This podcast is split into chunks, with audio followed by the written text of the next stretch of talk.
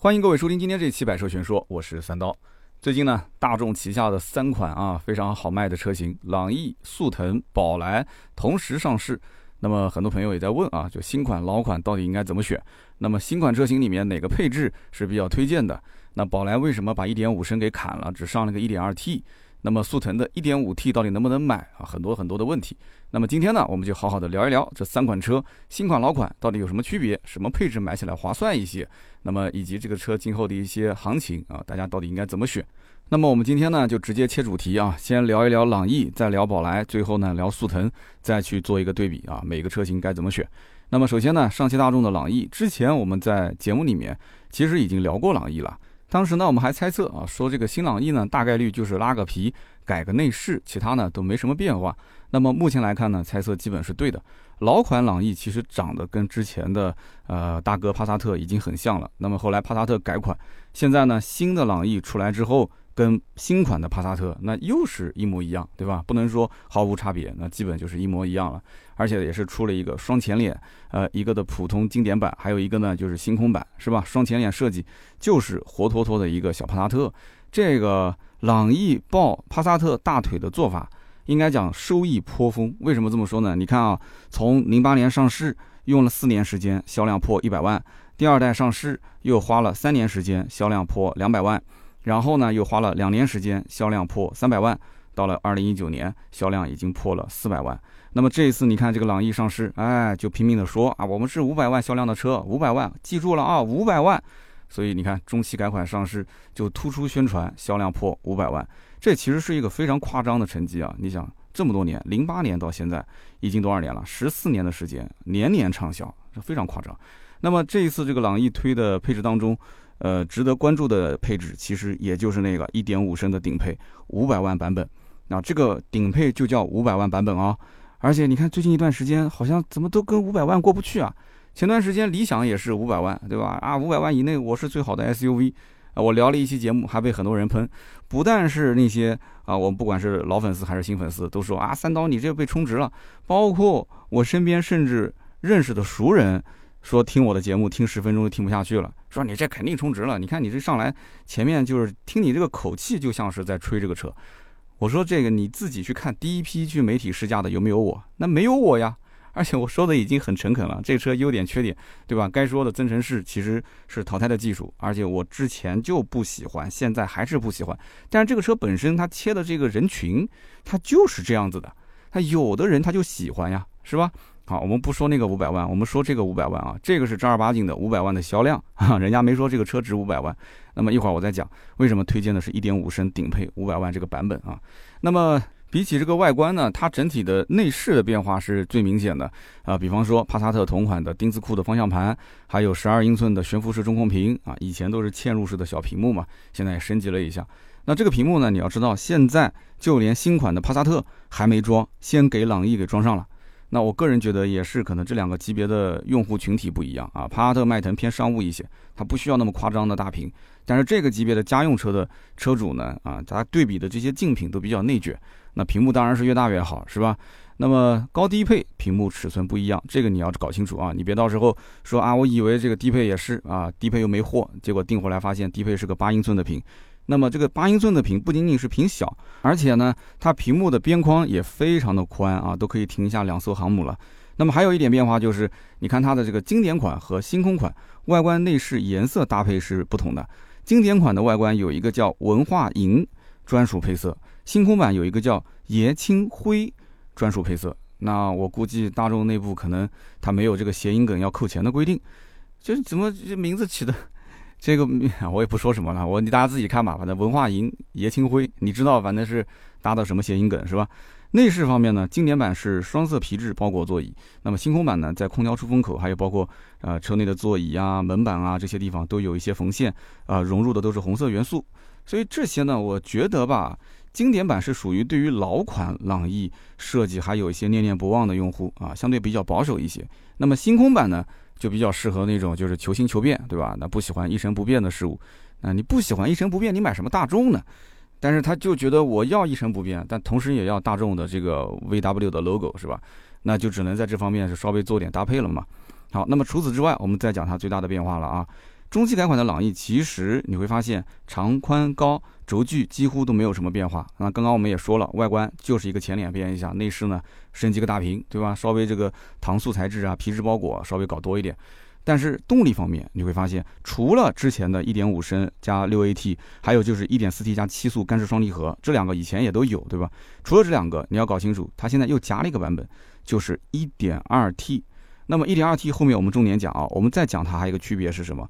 你会发现新朗逸取消了手动版，但是没关系啊，短期之内老款的版本还是能买到的。老款手动版你想定它应该也是有的，短时间内你还能买到。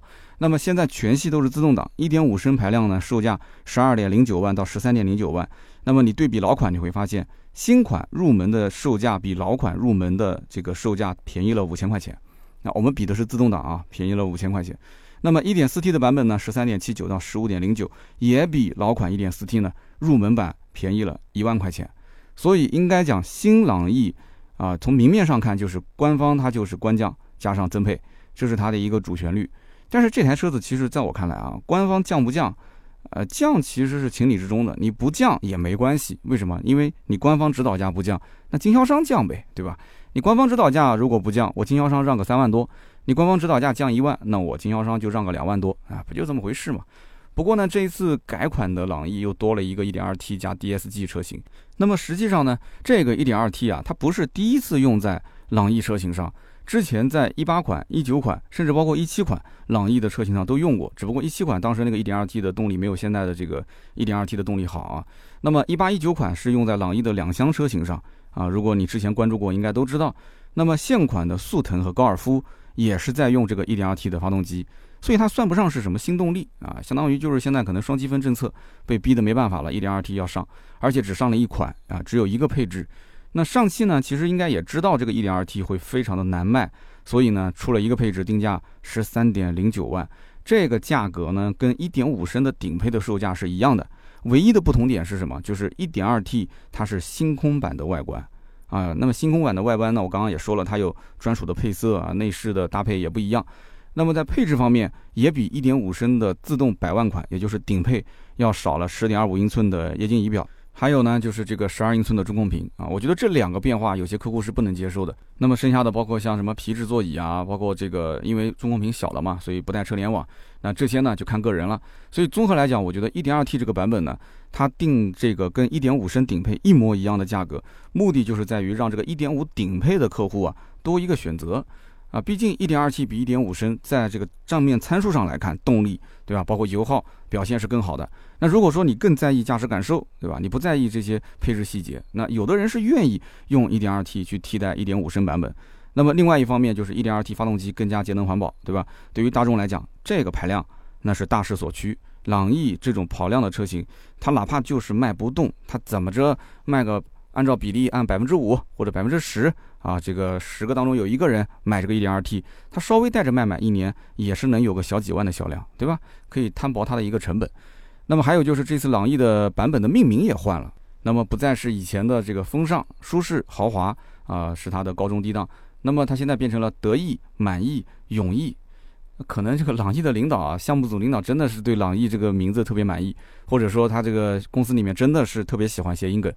对吧？你看都是用意，满意、永意、得意啊，真的是。那取名的领导，我估计应该是王建国的粉丝啊。脱口秀看多了，出口就是谐音梗，实在是改不过来。好，那么朗逸呢，我们就讲的差不多了。一会儿我们再说这个朗逸具体选哪个配置啊。那么下面接着聊一聊新的宝来。那么这个新宝来呢，现在是主打 1.2T，1.2T 的售价呢从11.29万到13.59万。那么还有一个 1.4T 的版本，1.4T 呢售价14.19万。那宝来跟朗逸是同门师兄弟，大家都知道的，对吧？其实这两个车放到一起，你无非就是看哪个更顺眼，或者哪家经销商离你们家近啊，再或者就是你对上汽的做工，或者是对一汽的做工哪个更满意，对吧？那么以前朗逸跟宝来其实动力总成几乎是一样的，宝来比朗逸多个 1.2T。但是呢，大部分人就是买1.5升的版本嘛，所以选两个车无所谓，买哪个都一样。但是现在不一样了啊！现在你会发现，宝来是把1.5升加 6AT 的这一套动力直接砍掉了，就是你没有了，没有了，只保留 1.2T 加七速干式双离合，然后还有一个 1.4T 的这个版本。那么 1.2T 有四个配置，1.4T 只有一个配置，就很明显嘛。宝来的新款这一次是把它的这个赌注啊，或者说把它的宝全部压在了 1.2T 车型上。那我我肯定是为宝来捏把汗嘛啊！很多人看到这样的一个搭配，很多人也不能理解，对吧？那以前就是1.5卖的好吗？1.2T 怎么听都是感觉排量变小了嘛，排量变小，那感觉这个车就不值钱了嘛？那大家都是按照这个逻辑往前推，是吧？那以前不管是宝来还是朗逸，可以说七成到八成的客户买的都是一点五升加六 AT 的版本。那么宝来这么做，相当于就是自断后路啊，自断后路。那能不能绝处逢生呢？其实也不好说。那么之前宝来这个 1.2T 的发动机啊，其实卖的并不是非常的好。那主要原因是因为它的定价相对来讲贵一些啊。之前有两个版本，定价呢十三万九到十四万三。那么现在新宝来，你看一下新宝来的价格，1.2T 啊，它是从十一万两千九到十三万五千九。哎，那你会发现什么？你会发现新款的宝来的顶配比老款 1.2T 的入门版还要便宜三千多块钱。哎。那你不能光看是 1.2T 啊，你还要看它的 1.2T 价格便宜了，是不是？那相当于就是用 1.2T 的价格去平替了之前老款宝来的1.5升这个价格段啊，这个价位段。所以大众的 1.2T 它其实又不是三缸发动机，对吧？动力表现也不是很差，至少跟以前的1.5升比要强一些，是吧？所以我个人觉得，其实它这个定价是有一定的杀伤力的啊。如果有的人觉得说，呃，你看这个朗逸的。一点二 T 那还卖到那么贵呢，十三万多。那我买个宝来一点二 T 手动挡最入门的才十一万两千九。哎，有人会这么想，是不是？那么你要知道后期还有经销商优惠呢。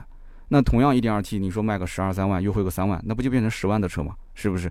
那么继续按照这个优惠来卖，我估计宝来也不会太难卖。但是整体来讲，我猜测应该是没有朗逸卖的好哈。那那那也说不定，说不定风向就变了，有的人就能接受一点二 T 是吧？那你看大众他也不服气啊。那凭什么隔壁的卡罗拉 1.2T 能卖得动？那我朗逸我也是四缸 1.2T，为什么我 1.2T 就卖不动呢？是不是？那卡罗拉1.5升它还是个三缸的，那我的1.5升好歹还是个四缸，是吧？所以我估计宝来这一次呢，就是属于破釜沉舟啊，那说不定还能有奇效，对吧？那话又说回来，十万这个级别的车型啊，那我们假使它将来有优惠能到两三万啊，十万这个级别对于任何家庭来讲，它都属于刚需车型，这个话没错吧？那么消费者最大的需求点是什么？那就是省心、便宜、稳定。那1.5加 6AT，你甭管技术有多么的老旧，那但卖了这么多年，稳定性是深入人心的。就像那个日产的轩逸，对吧？人家说这个路上的三大路障。那么日产轩逸十几年啊，坚持用那个1.6升的 HR16 的发动机，一直没变过。那你不管怎么吐槽说这个发动机不行，人家熬过了国五，熬过了国六啊，就仍然用这个，依然稳定啊，没问题，销量也很稳定啊。一直排第一啊，不是第一就第二嘛。那不仅如此，这个大众的1.5升匹配的六速手自一体变速箱，那么跟 1.2T 配的这个七速干式双离合，你要知道，很多人不仅仅是排量多少的问题啊，他还很纠结什么，就是这个双离合，干式双离合，这是很多人的心里有阴影的一个点，是不是？一听到干式双离合，有的人掉腿就跑。但是现在你跑你也跑不远，为什么呢？因为很多车用的都是双离合，你避不开嘛。那你要不然就买马自达，马自达全系都是自然吸气加 AT，那你为什么不买？你又觉得贵，是吧？那么大众这个 1.2T 的发动机还有一点你要注意，它加的是95号汽油，啊，而这个1.5升发动机加的是92号汽油，所以这个油价那么高，对吧？你有些人一听就要吓跑了，所以这个我猜测啊，保守的客户还是坚定不移的要买1.5升的。那宝来没有了吗？你只能是买朗逸了，对吧？那如果说你真的在意动力，呃，你又觉得说那九十五就九十五，对吧？那发动机更先进，那你要买 1.2T 的宝来，那你可能对比一下这个朗逸，你觉得还挺有性价比的啊。如果优惠将来也下来的话，所以宝来这一次呢，狠心砍掉这个1.5升的版本，呃，也是希望能够通过宝来这个车型，把 1.2T 的发动机的这个销量拉动起来，尽快摊薄成本。那么你要看大众的整体的一个车型结构啊，一汽大众啊，一汽大众你会发现，速腾跟高尔夫它是属于明星车型，这个没错的吧？那么宝来呢，一直是活在两个大哥的阴影之下。那么速腾跟高尔夫主销是什么排量？你稍微了解你就知道，主销车型就是 1.4T。你身边开速腾、开高尔夫的有几个开 1.2T 的，是吧？都是 1.4T 主销的，1.2T 在这两个车上卖不动。所以嘛，这一次一汽的领导就把宝就压在了这个宝来上面，啊，或者你可以说把它拉出来当炮灰使，对吧？大哥、二哥没有完成的任务，现在让三弟往前冲。三弟呀，你先冲啊，有锅你来背啊，对吧？那么砍掉1.5升，全面用 1.2T 来代替，就指望这个宝来能够给大家一个惊喜。那么大家也可以猜一猜，啊，评论区也可以交流一下，你觉得将来主打 1.2T 的新宝来，它最终的销量会是惊喜呢，还是惊吓？啊，虽然说是个四缸，但是你想当年啊，这个英朗用 1.3T 去替代之前的四缸啊，变成三缸之后，销量一年少了十万，你觉得宝来这样子一变，今后销量一年能少多少？不过对于整个大众集团来讲啊，这个其实1.5升加 6AT 早晚是要淘汰的。为什么呢？首先，这个 6AT 的变速箱它本来就是爱信的，爱信是丰田的，啊，所以呢，你想一汽是不是要把它给毙掉？DSG 是自己的。那么第二一个都什么年代了？2022年，你还用个 6AT 的变速箱，说出去是不是有点不太合适啊？啊，就这个车型整体调性就拉低了嘛。那么新宝来呢，在外观上的设计啊，就没有朗逸变化那么大，它只有一种造型啊，没办法，因为它这个是要蹭迈腾嘛，它蹭不了这个帕萨特，对吧？帕萨特双造型设计。那么内饰呢，最大的变化就是，呃，就不用多说了，就跟朗逸一样嘛，新款方向盘升级个大屏，升级一下系统，增加一些搪塑，增加一些皮质包裹。这边呢，我就不赘述了啊。那么接下来我们就聊一聊这个速腾。说完宝来，说速腾，其实啊，这两个车大家都熟悉的不能再熟悉了。如果说你预算十五万上下，你想买一台合资的轿车，那么宝来肯定是预算十到十二万，对吧？那速腾肯定是十五万。你要买合资轿车，这个车你肯定绕不开。你不管买不买，大众店你至少会去一趟，你去看一看，你会把它当成是一个中位数，哎，上下会做个对比啊。速腾卖那么好，对吧？十五万的预算，那我看完速腾，我再看看其他车，那配置方面是不是比速腾多？啊，或者空间方面跟速腾比哪个大哪个小啊？其他的一些包括驾驶质感啊这些，这个级别其实很多人也开不出什么驾驶质感，是吧？那么新款速腾上市一共是七款配置，三种动力总成，全系呢都是七速干式双离合啊，你就不要想什么 AT 变速箱了啊，都是双离合 DSG。那么其中 1.2T 的售价十二万七千九到十四万八千九，入门版本比以前的老款低了五千六百块钱。那么这个 1.4T 的版本呢，售价十五点八九到十七点二九万。入门版本呢，比之前老款高了五千四百块钱。那为什么高了呢？因为增配了。那为什么朗逸宝来增配了要降价，它增配了要涨价呢？这个我也不知道，你自己问厂家的人，对吧？那主要还是因为大家都要买 1.4T 啊，是吧？那么除了这两款大家非常熟悉的引擎，呃，还速腾加了一个版本，就是 1.5T。这个 1.5T 呢，我相信了解汽车圈的人应该都知道，经常刷刷新闻，你肯定清楚。一年前、两年前就已经在喊了，说啊，国内什么时候大众用 1.5T 替换 1.4T 啊？结果到了2022年的这个时间点，才刚刚上 1.5T，国外其实早就上了啊。那么这也是国内第一个搭载大众 1.5T 啊，也就是 EA211 EVO 啊，EA211 EVO 这样一个引擎的车型。不过呢，只有一个配置，售价呢跟 1.4T 的顶配一样，是7.29万。这个玩法，这个定价策略，就跟刚刚我们前面说的那个朗逸是一样的。就是 1.4T 的顶配和 1.5T 这个版本一模一样的价格，无非就是让客户多一个备选嘛。只不过朗逸1.5升跟 1.2T 这两个发动机呢，可能在成本方面啊差的比较多，所以你会发现配置方面也差的挺多的啊。1.2T 的配置毕竟要少很多，但是速腾的 1.4T 跟 1.5T 啊这两个发动机成本应该是差不多的，所以两者之间就差了一个配置，也就是前排的加热通风座椅。那么除此之外，速腾的外观只是小幅度的一些改变。那么内饰呢，就不用多说了，跟朗逸跟宝来一样的啊，新的方向盘再加上悬浮式大屏，新的操作系统啊，没什么好讲。那么新的速腾 1.5T 这个发动机到底有什么不一样啊？这是很多人非常关心的点，有没有必要去买它？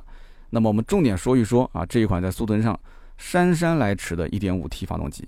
首先啊，你要尝鲜这个动力版本，你就得掏出将近二十万的预算。这一款上市几乎没有什么优惠的新车，哎，十七万两千九的车价，据我了解，现在就优惠几千块钱，那么加上购置税，加上保险，又是一万多，是吧？那么你还要简单装潢一下啊，买买膜啊什么东西的，那这个价格妥妥要到二十万了。二十万这个价位，哎，兄弟，二十万啊，醒一醒啊！隔壁的合资的 B 级车随便挑随便买啊，合资 B 级车还不是国产的，合资的，对不对？二十万的预算，你有必要买这个车吗？啊，当然了。仁者见仁，智者见智。有的人就是要买新的，啊，旧的我一律不看，而且也不差钱，那这个就另当别论了嘛，对吧？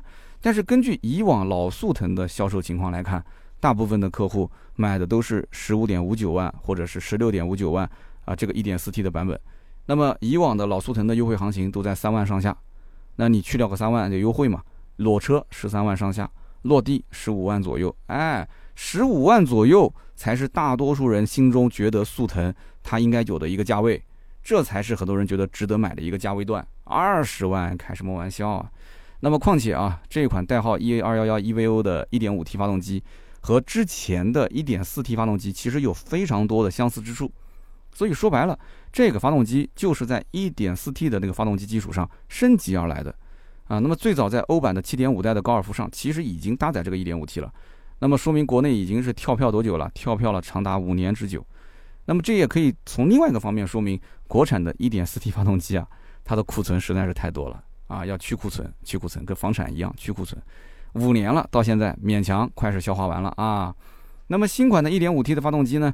我们从技术层面上去聊一下啊，比方说活塞的行程增加到了85.9毫米，所以它排量呢从1.4升到了1.5。同时呢，新款引擎的重点其实不是性能，再强调一遍啊，新款发动机的性能它不是重点，性能不是重点，燃油经济性才是重点。你从它的账面参数上，你就能发现，它最大马力也就是比老款 1.4T 多了十匹，十匹马力啊，最大扭矩还没有变，一模一样，只是最大的输出范围从三千转每分钟提高到了四千转每分钟，也就是这么多一些区别。啊，那当然了，你听它的一些技术是加了非非常多啊，什么燃油直喷技术，喷油压力从之前一点四 T 两百八提升到了三百五十八啊，这样的话雾化效果更好。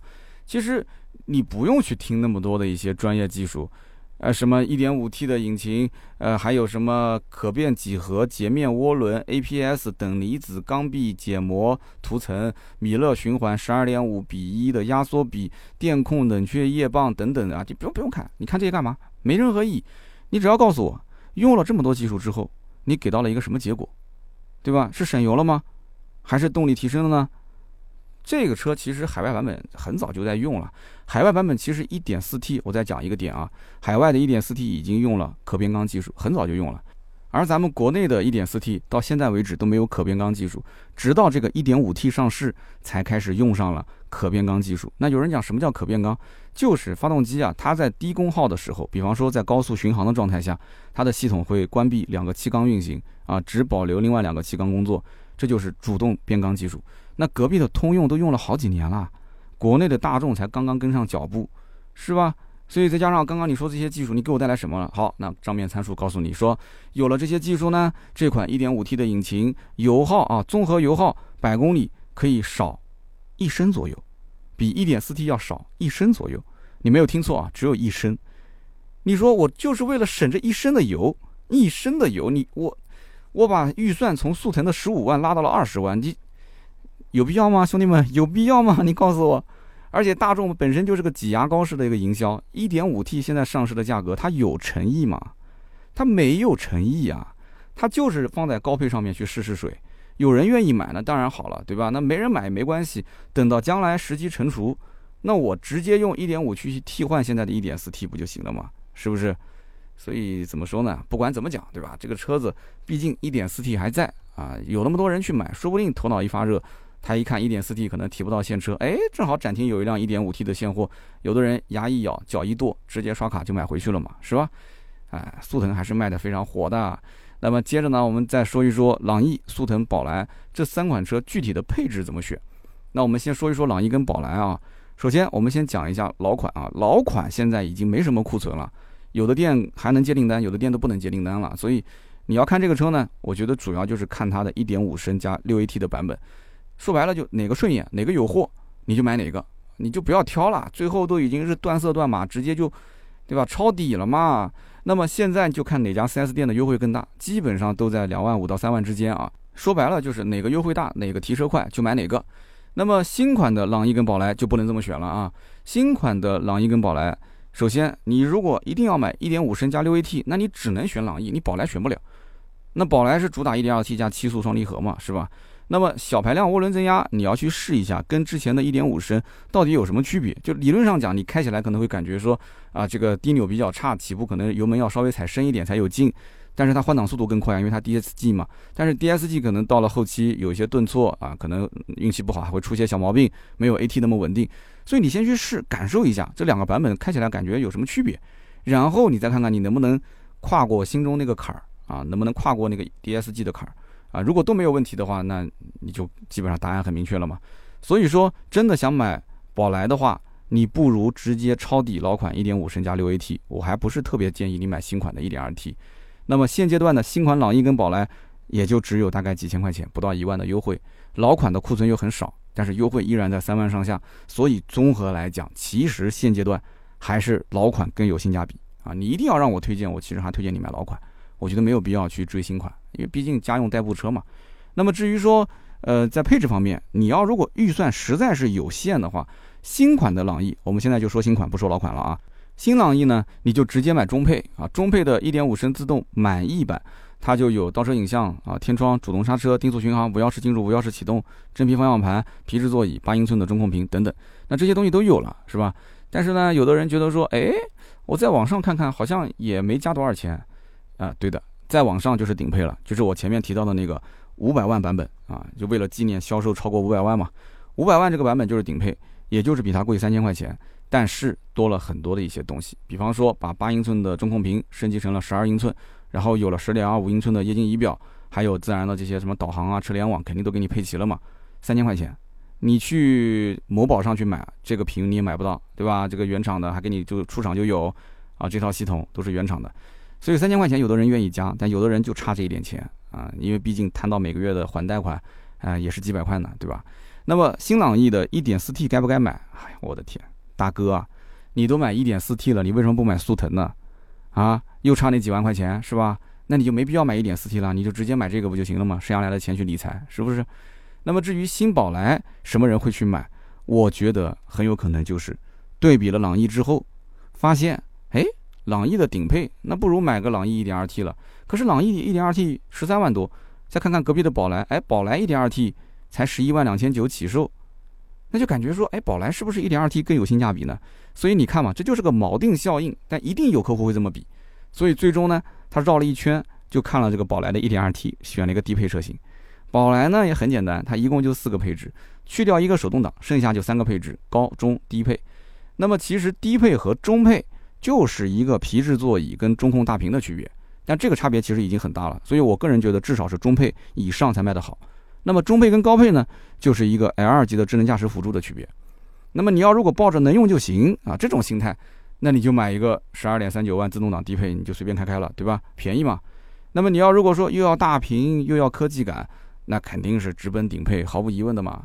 那么速腾就更好选了啊。我们再说说速腾，速腾就直接无脑充十五点八九万的一点四 T 入门版，这个叫做超越版，你就买这个版本，听我的不会错。啊，你看老版本的速腾也是这个版本卖的好，这次连名字都没有变。那么你看新老款对比，你就会发现新款比老款多了一套 L 级的智能驾驶辅助，然后中控大屏也升级了，车机系统也升级了，还有空气净化器，还有自动防眩目后视镜，还有自动空调、自动头灯、感应后备箱、前雷达，这些全都给你升级了。但是你会发现价格基本上没变，就贵了四千块钱。所以整个的配置升级至少比老款多了一万多，但是价格呢就几千块，对吧？贵了几千块。所以换言之，应该也算是啊，这个叫官降增配了。那么新老款速腾 1.4T 超越版，如果说啊，如果说优惠问下来差价在一万块钱左右，那基本上是闭着眼睛买新款。那不过你要再往上看一眼，你会发现，哎，怎么还有一个超越 Plus？哎，超越 Plus 只贵两千块钱。那么这两千块钱得到什么呢？啊，后视镜的折叠。后视镜的加热，还有倒车时候下翻，还有包括你像并线辅助啊、手机的无线充电啊，这些都有了。那这算算看，好像两千块钱也挺值得的，是吧？所以你看啊，大众就是这样，不怕你不买，你只要想买，它就一点一点的掏空你的口袋。那么新速腾目前优惠新款啊一万块钱左右，老款优惠两万多。所以个人觉得，你只要等一等，其实新速腾啊，呃，将来早晚也是优惠到两万多块钱的，而且应该这个速度还挺快的。这个车呢，我觉得就没有必要去抄底老款了啊，新款，你现在如果不买，你就等等，对吧？等等党肯定会胜利的，是吧？那么好，以上呢就是本期关于新款的速腾、宝来、朗逸所有的内容。那么感谢大家的收听和陪伴。那我的观点呢已经表达清楚了，对吧？哪个车能买，哪个车不能买，它的优点、缺点啊，什么价位、什么时间段入手。那么也希望大家呢在节目下方啊多多留言互动一下，也可以聊一聊自己的看法。留言互动呢是对我最大的支持。我们也会在留言区抽取三位，赠送价值一百六十八元的芥末绿燃油添加剂一瓶。下面呢是关于身边事环节。今天这期的身边事有意思了啊，聊一聊我最近去福建平潭啊这一次的游记。那么这一次去呢，也是我们本地的宝马经销商，我们私下关系比较好，给了我一个名额。一开始呢，我本来想是拒绝的，但是他后来跟我说，你可以带上一家三口一起去哦。其实我一开始也想拒绝的，为什么呢？但凡是这种活动邀请，一般都是就是像一个旅行团一样的啊，他带着你往这里走，往那里走，然后编成一个车队，就是老婆孩子也玩的不尽兴。哎，但是他告诉我说，这一次啊，你落地到平潭之后啊，在机场直接给你一辆宝马的 RX 三，然后随便你去哪里，你想怎么玩就怎么玩。然后呢，到了第三天，你直接把车开回机场还给我们就 OK 了。然后机票、酒店都是他们安排。哎，我在想还有这种好事啊？我说那我不能白嫖嘛？那到底要我去做什么呢？他说就你随便玩。但是你就是随便玩的过程中啊，你带着发发微博也好，或者是对吧？你能在节目里面聊聊嘛，那更好是吧？所以呢，那既然有这种白嫖的机会，那不白嫖这不傻吗？这不是？那我就去了。因为平潭呢，我搜了一下，挺好的啊，一个小岛，是我们祖国大陆离台湾最近的地方。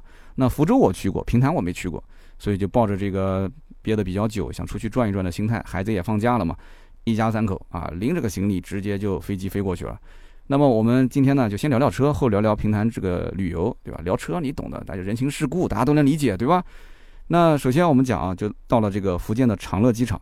我一开始落地拿到车了，我第一反应就是要不先到福州啊，跟我的兄弟们去聚一聚，因为正好是吃中饭的点了嘛。结果跟福州的兄弟一联系，他告诉我，他说你去平潭啊，你去平潭你肯定到不了福州啊。我说为什么？他说你没看地图吗？福州在长乐的上面，平潭在长乐的下面。你是反着开，他说你要如果先到福州再去平潭的话，那你开到福州一个多小时，平潭再过去又是一个多小时，你等于三个多小时没有了，啊，要这么一说，那福州的兄弟咱们有缘再见啊，改天再见了啊，所以我就直接一脚油门就去到了这个平潭。那么 iX 三这个车当时给到我手上呢是满电的状态，这个车其实我很熟悉了，之前我在节目中也聊了不止一次了，这台车子优点缺点都非常的明显。它这台车子可以讲把燃油的叉三所有的优点全部继承过来了啊，底盘非常的扎实，操控非常的好，然后车子呢整体的质感就不管是外观内饰还是开起来就值这个价啊，我觉得就值一个四十万的车的价格，还不是三十多万啊，四十多万的车的价值。但是它的缺点也非常的明显，首先它不加长，它为什么能有这么好的操控性？就是因为它不加长，所以它的优点也是它的缺点，对吧？它不加长，那空间相对来讲就会比竞品要小。那么其次呢，拿到手。这个车满电的状态也就显示三百多公里的续航。那么这几天我实际开下来，发现我开到个两百五十多公里的时候，它的续航显示大概还有个一百来公里。而且宝马的续航很有意思啊，宝马的续航非常的准，它不是那种就是说很虚的，明明显示一百，你实际只能开个五十，它不是这种。就哪怕你跑高速，而且很神奇的是，你跑高速还能越跑越多。这个你我开宝马 X 三的人，你可以自己站出来说，绝对不是我瞎讲。我从第一次开这个车，我就发现了这个问题。后来我分析下来是什么？就是它是有点类似于燃油车的那种评判标准，就是它的能耗是根据你上一次开的能耗，然后来评判你现在的这个满电状态能续航多少。如果你上一次开一直是跑高速，对吧？那么你现在的能耗就会非常的高。我们知道电动车的能耗跑高速是比跑这个低速状态下要高很多的嘛，所以你充满了电，它就会显示续航里程非常的短，实际上越开越多。我开了两百五十多公里啊，很多都是在长途上面开，就是高速上面开。那么续航不到一百，那么也就是说这台车其实满电状态下应该能跑到个三百多公里啊。那我个人觉得说，对于一个它的实际入手价格也就是三十多万嘛，三十多万还能买到个高配，你想想看，三十多万啊，实际的动力应该讲是跟宝马的这个二点零 T 高功率的燃油版 x 三啊，甚至比它还要好。但是呢，它的这个续航差点意思啊，主要就是这个。所以你看你能不能接受？啊，你看能不能接受？那么在平潭的高速上面开呢？大家都知道，我跑自驾游最喜欢的就是 L 二级的智能驾驶辅助。有了这个功能，跑高速那真的就完全两种状态，非常的轻松。但是呢，宝马的这个 L 二级的智能驾驶辅助有个什么问题呢？就是它的双手只要稍微离开方向盘，过个十几二十秒，它就开始频繁的提醒，先是亮这个黄色的报警灯啊，过一会儿就变成红色的一个报警灯。那你要再不服的话，它就会直接解除了。它的这个呢，主要是握压，你只要用手稍微握持一下，它就会不提醒。但是我个人觉得啊，宝马完全可以开放一些，因为这个 L 级的智能驾驶辅助还是非常好用的，完完全全可以把这个提醒时间再延长一些啊。比方说延长个一分钟、两分钟，或者你干脆啊，你就假惺惺的提醒一下，对吧？就显示一个灯，但是实际上你不要解除。你看人家韩国车不就这样吗？那个起亚的 K 五，包括那个现代的索纳塔、索十，它就是光提醒，但是不解除，对不对？就是你懂我懂嘛，大家心照不宣。它光是提醒，那我就对吧？两只手，你懂的，这开起来多舒服啊！所以没办法，你只能是一直是用手去频繁的，对吧？握着方向盘。那当然了，作为一个主播来讲，我还是要提醒啊，不握方向盘是违规的啊，是一定要握方向盘的，必须要握啊，要不然要扣分的。那么双手握着方向盘啊，用这个 L 二级的智能驾驶辅助，你就会明显感觉到什么呢？就是它的纠正你方向的力矩非常的大，因为它的车道保持还有包括车道偏离预警，你都开启的情况下，你要如果说哎压了个白线，你现在你想变道对吧？呃，你压着白线应该讲就自动解除了，不是的，它会先有一个非常大的力气再帮你往回扳一下，啊，如果你还坚持你说我要往右边的道去变，那它就会自动解除。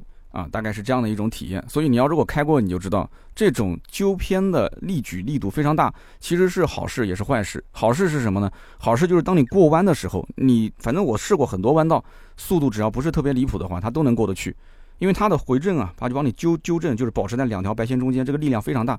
它不像有的车就过个弯啊，弯度都不是特别的，不是幅度特别大，它就已经解除了，这是非常危险的。所以它其实这个好用的点有一部分就在于这方面。就是它的这种纠正方向的能力是比较强的，但是呢，啊，它又是频繁的提醒，所以你看这个，你说是不是很那个？而且力度非常大的话，如果你要是转向，有些女生可能相对来讲，你要跟她较劲啊，你要如果不是先打方向灯，因为方向灯一打就解除了嘛，你不是打方向灯直接变方向，相对还是会吃力一些。所以优点缺点其实都是相辅相成的，主要是看各位。那么刚刚我前面也说了空间的问题，其实空间是看对比的。我媳妇儿没有去做过 Q 五。啊，至少跟我没做过啊，他有没有去做过别人的 Q 五我不知道，他没有做过 Q 五，也没有做过 GRC 啊。那么我们知道 Q 五是加长的，GRC 也是加长的，是吧？没有对比，那你自然就不知道这个车的空间到底是大是小。所以我就问他，我说，哎，这个车你坐上去感觉怎么样啊？他就感觉说这个车挺好的，挺宽敞的。哎，那他为什么有这种感觉呢？因为我们家是一辆威马，我们家是一辆奔驰 C，那当然了，叉三肯定比我这辆车档次都要高了。那空间你要看怎么比嘛，是不是？所以总体来讲，其实结合现在的优惠啊，宝马的 iX 三应该说还是比较值得入手的啊。优点缺点我也都说了，大家可以去根据自己的情况来去体验一下。好的，人情世故的事情我们都已经说完了，接下来我们就说一说这次的旅行了。那么平潭呢，是我刚刚说了啊，祖国大陆距离台湾最近的地方。那我在当地呢还见了一个粉丝，因为那天我在开直播，在海边嘛，我带大家看看海啊，看着看着有个粉丝说，哎，这不就是平潭吗？哎，刀哥来平潭了，我说对啊，我马上过来见你。我离你现在这个位置也就十分钟。果不其然，过了十几二十分钟，粉丝过来了，见了一个粉丝。那粉丝跟我就聊啦，聊他们当地啦，说这个地方呢，其实呃去台湾开船的话，也就是两个小时左右。哎，他还真的有这么一个能开船过去的一个航线啊。那么你只要把这个相关的证件办好就可以了。那么去平潭玩其实也很简单，基本上你就是绕着这个海岸线走就可以了。那我住的这个地方呢？呃，第一天离得比较近的景点是这个石排洋。石排洋这个地方呢，你可以看什么呢？很小很小的一个景点，几乎都谈不上是个景点，就是你可以看那个海面上面海运的货轮，非常的壮观，哇，一整排停在那个地方。我当时还拍了一张非常夸张的照片啊，就是因为它排成了一长条，我就把嘴巴张着啊，假装吞这个货轮啊。这个我发了微博了，我不知道盾牌有没有转到朋友圈，大家可以去看一看啊，我觉得还挺有意思的啊。那么我们酒店旁边呢，还有一个沙滩，叫做龙凤头沙滩。这个沙滩真的很不错啊！第一个是免费的，不收钱。人呢，到了晚上，太阳落山之后非常多，然后在那边呢吹吹海风，对吧？陪着孩子去呃逐浪啊，赶赶浪，然后呢挖挖螃蟹，买个小桶，买个小桶，买个小铲子，二十块钱啊，这个感觉非常的好。然后旁边呢是个大广场，那广场上面呢老大爷老大妈唱歌跳舞。然后呢，我上网一搜，发现哎，旁边还有一个在全国都很有名的三 V 三篮球场。然后我去转了一圈，非常不错啊。是只可惜这个我陪老婆孩子只能匆匆看一眼，要不然以后有机会我一定要过来干两场，是吧？这个沙滩呢，给我留的印象非常深。我感觉就是商业氛围啊很小，就是基本上没有什么商业氛围，但是呢，这个烟火气很足。因为本地市民都在周边啊唱歌跳舞，所以这个地方我是非常推荐的。停车也很方便啊，旁边有个非常大的停车场。那么停好车转过身就是这个沙滩，所以这个地方真的很不错。那么我们也是连续两个晚上，我们一共就去了三天，两个晚上都在这个沙滩上面玩。那么还有比较远的沙滩，那其实比较远的沙滩呢，我推荐就去这个长江澳。长江澳这个地方呢，其实我个人觉得也不是以玩沙滩为主，这个地方是看这个风力发电田。是在那个发电田的前面去拍照片，拍的会非常好看。那么沙滩呢，我感觉一般般啊，那个沙呢也不是那么细。那么旁边还有好多的一些石头，但那个石头也很好玩，你可以带着孩子去翻那个石头，那石头下面有很多的一些小螃蟹。我们当天带着孩子这边找螃蟹，然后旁边有两个晒得特别黑的孩子，一看就是本地的，他就能把各种螃蟹的品种都能说出来，啊，然后我就让我的孩子跟他后面玩，哎，不错，他也认识了很多不同的螃蟹，那我都没记住，他应该是记住了啊，这个反正非常不错。这个反正我们在逛沙滩的时候就发现，沙滩唯一赚钱的地方，除了那个小摊贩可能卖点什么沙滩用品以外，就是洗脚。洗脚两块钱一分钟，哎，我觉得这个挺合理的啊，一块钱三十秒，两块钱一分钟，两块钱一分钟，基本上你要是冲得快一点，一家三口，因为你到沙子上面，你脚上有沙嘛，一家三口应该能冲干净了啊。两块钱一分钟，我大概估了一下，乖，这个一天赚个几千应该也没问题。如果是要是五一十一。这里边看两块钱一分钟啊，我估计一天赚个万把块钱应该也没问题啊，纯利润啊，这都是还是不错的啊。那么这两个地方啊，长江澳、龙凤头，我是比较推荐的。后来我又打卡了一个网红景点，这个地方呢叫做世贸海峡岛旅游度假区，其实就是一个售楼处啊。我也不知道为什么在网上被人就炒成了一个网红景点，主要它那个售楼处建得很漂亮啊，有一个什么。非常非常小的一个，号称是无边泳池，也没人在里面游。你旁边就是大海，谁在泳池里面游呢？是不是？那个楼建的比较漂亮。你如果带个无人机，你可以过去啊，拍个照片，基本上打个卡，你就可以走了。沙滩很一般啊，真的很一般。然后还有呢，就是这个象鼻湾啊，长得真的很像一个象鼻子。但这个地方我没去，为什么呢？因为你人站在这个沙滩上，你感觉不出来它是象鼻子，你只有无人机飞上去。你才能看到这是个象鼻湾。那我又没有带无人机，所以我也没去那个地方。而且本地人说那个地方呢，呃，没什么管理，所以相对来讲就是环境差一些，就是有很多垃圾啊什么的。啊，我也是提醒大家啊，在海边千万不要乱扔垃圾。我看到有的时候海浪冲过来，然后卷起了一个塑料袋冲到我的脚边啊，我感觉好晦气啊，真的就非常煞风景。那么平潭自驾游呢，给大家提醒一个这个小的干货啊，就是你的导航地点，你千万不要只搜。那个位置，你比方说我要去长江澳，我就遇到了一个麻烦。我之前搜长江澳，我直接输长江澳，然后他给你导啊，他也给你导过去啊，但是结果导到了一个荒无人烟的沙滩，开到了一个两座小山的中间，然后穿过去，穿过去之后没人，然后有台车子很搞笑，也是跟着我一起，然后也是一起过去，然后我们俩窗户摇下来，哎，哥们儿跟着导航过来的是吧？哎，对啊，你也是跟着导航过来的。还有一个地方叫猫头前，也是跟着导航开开开开开，结果开到一个没有路的地方，掉头都困难。你应该怎么输呢？你应该输平潭国际旅游岛长江澳，或者是长江澳停车场。哎，你找一找，就是它是个景区，然后下面会有好几个搜索选项，旁边有个什么什么停车场，这个才是正确的。这个有的时候在岛上面去玩就是这样子，就是它哪边都是景点。你说它导错了，它没导错啊，它也给你导到海边了，对不对？那你要说这是长江澳，那也可以啊，对不对？哎。所以呢，一定要记住了，一定要找停车场，要找它的旅游景点开发过的，你不要到那个荒无人烟的沙滩上去玩，呃，也比较危险啊，因为那边也没有管理员什么的。那么两天三天的时间呢，玩不了多少地方，但是整体来讲，这种海岛游应该说满意度会非常的高，因为很充实啊，就一出门就玩海，对吧？到了海边，你想怎么玩都可以。就是它整体的互动性比较强，你跟海滩互动，你跟小螃蟹互动啊，你光着脚丫在沙滩上面，这种感觉，你就我不住在海边的人就很新鲜。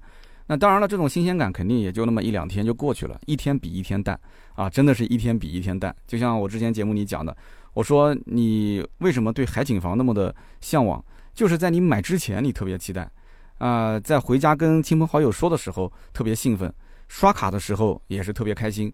但是买完之后，瞬间我跟你说，你住不了两天，你就知道了，住在海边没什么好的，真的。然后你再想出手就没人接了，这就是很多人看到了海景房，然后包括买了，包括住了之后的一个叫切身的感受啊。当然了，我没有海景房啊，但我身边有些老板有啊，每一个都是这么说。所以这个去玩海呢，我个人还是觉得非常值得的。而且在平潭这边呢，消费也不是特别的高啊。给大家说一说吃方面啊，我第一天呢是吃了这个。呃，毛记潮汕海鲜砂锅粥。那么在福建吃东西呢，我这也要感谢我们当地的粉丝啊，当地粉丝给了我很多的建议。那么毛记呢，也是他们主要推荐的，说本地人也会去吃。但是去到这个地方呢，我开车过去，我停好车，然后看到我眼前第一家，因为导航提醒已经到了嘛，第一家就是毛记。我想都不想我就进去了嘛，因为名字完全一样，就叫毛记潮汕海鲜砂锅粥。然后坐下来开始点单。然后呢，我突然想起来说，大众点评会不会有优惠券？我就掏出来，我就给老板看，我说老板，你们家这个优惠能能能在上面买吗？老板说能用能用。然后老板迅速的在我手机上啊，速度非常快的点了一下返回键，然后点了就是我搜索应该是第一家嘛，他点了一下第二家，然后说那你就买这个券就可以了。哎，我当时觉得很奇怪啊，我是大众点评 VIP 八的用户，当然知道他在干什么了，就是说明我搜的这家店跟他这家店就不是一家店啊。然后，然后。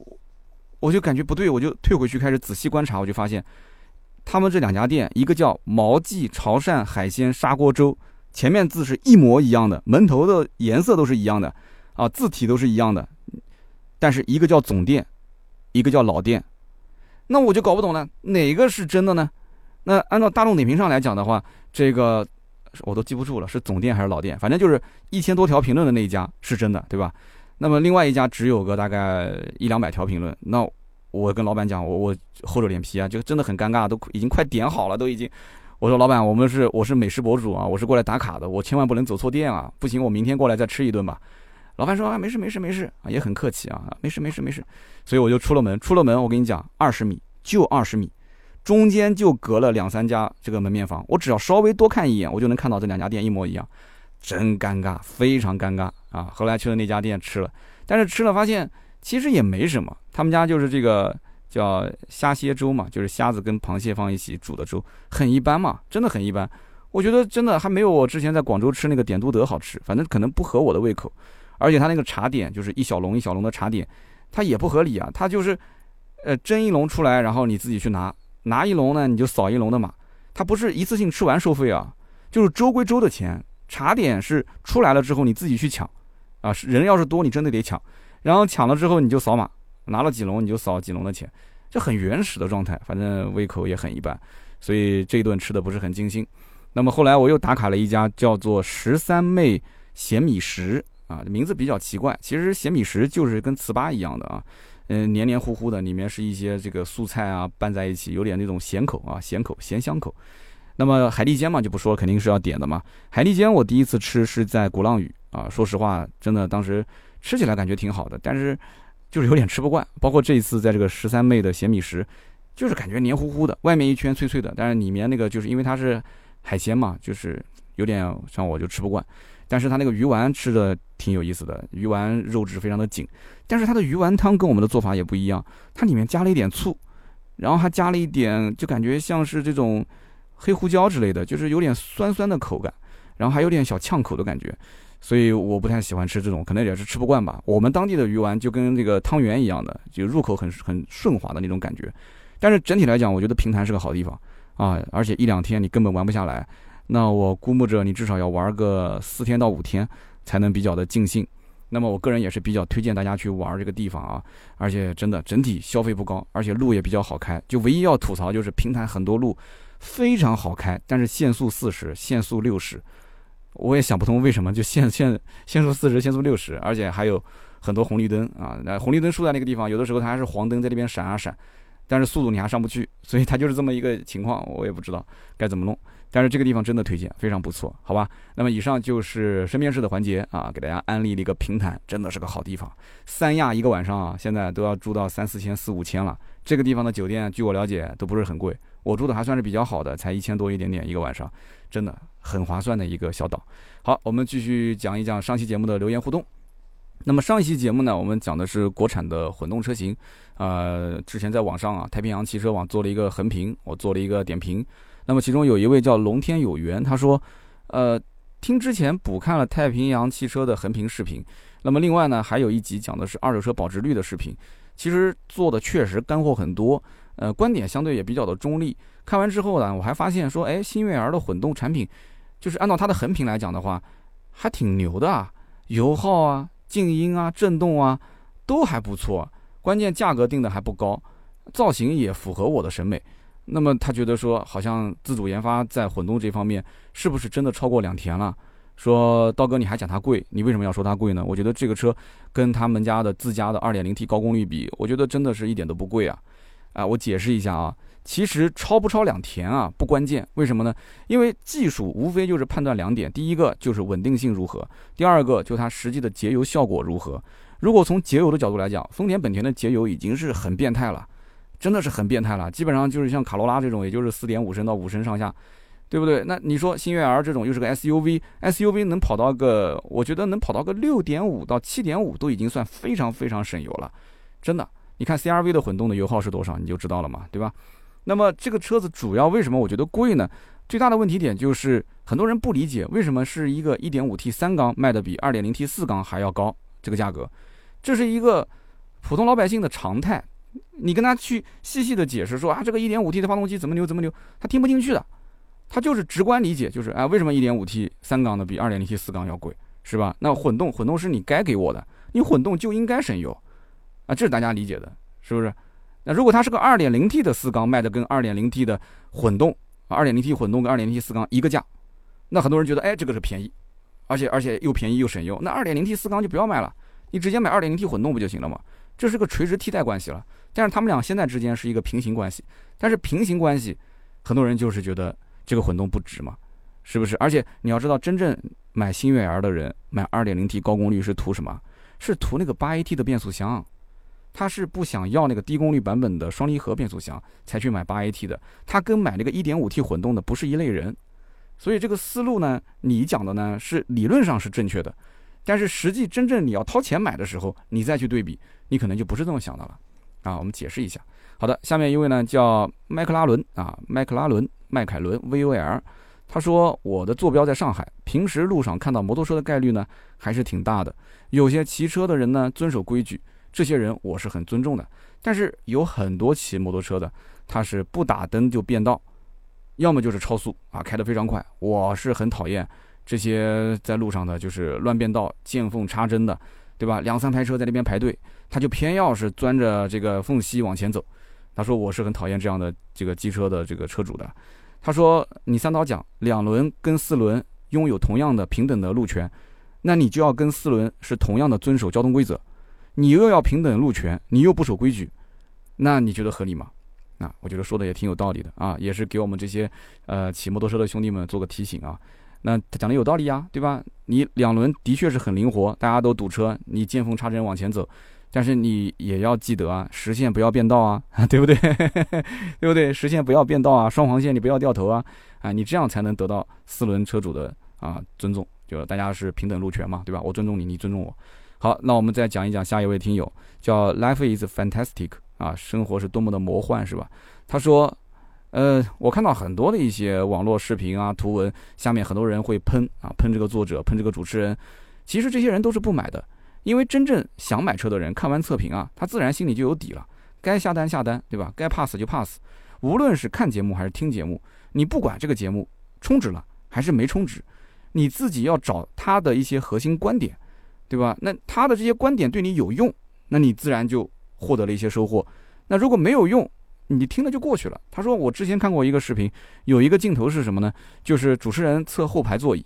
主持人说：“嗯，这个空间还是挺好的，差不多，嗯，就家用是合适的。但是明眼人一看就知道，明眼人一看就知道，他把前排座椅往前拉了，就已经是超过那个 B 柱的位置了，就在 B 柱的前方。就正常人座椅不会这么调的嘛。那么下面很多的网友就说，因为他看出来了嘛，说你在误导消费者。那其实明眼人一看就知道，这个空间不可能那么大，而且我自己到 4S 店，我买之前我肯定会试嘛。那我只要试一下，你说什么根本不关键。”所以这个不属于你的核心观点啊！你要如果真的有一些观点能够给到我一些启发，那我觉得还是有用的。他说，我就想不通，一个人如果自己真正有主见的话，他会被这种非常明显的引导给误导吗？我觉得不会啊。这是我们听友的留言。我觉得听友当中理智的人很多，但是呢，不理智的人更多啊。很多人其实。真的是人云亦云，你只要看一款新车上市后面的咨询量，你就知道了。你甭管这个车做得好做得差，只要是新车上市，N 多人都会咨询，都会觉得说啊，我要买这个车，非他不买。但是实际上都是一时头脑发热，他真的了解吗？不了解。那么为什么他不买之前就是我们讲很多的常规的畅销车呢？那无非观点就是谁谁谁买过了，谁谁谁已经开上了，那我就要买个新款跟他们不一样啊。很多时候就是感性大于理性。很多人觉得自己很理性，其实有个观点不是这么说吗？所谓的感性就像是一头大象，理性就像是骑大象的人。你永远以为你是可以驾驭这头大象的，你想往东，你想往西，实际上是大象在牵着你往前走。对吧？好的，那么以上就是本期节目所有的内容，感谢大家的收听啊。那么也希望我的节目能给大家带来一些乐趣啊，带来一些启发。听到最后的都是我们老铁，也别忘了啊，给我的节目点点赞、评论评论、转发转发啊。也许身边正好有人想买这三款车呢，是不是？转发出去也是帮助他，也同样是帮助我。那么同样，我们也有很多的原创内容，每天都在更新。我们的哔哩哔哩“百车全说”这个账号，还有三刀砍车抖音号，还有我的新浪微博“百车全说三刀”，大家都可以关注一下。那么今天这期节目呢，就到这里，我们下期接着聊，拜拜。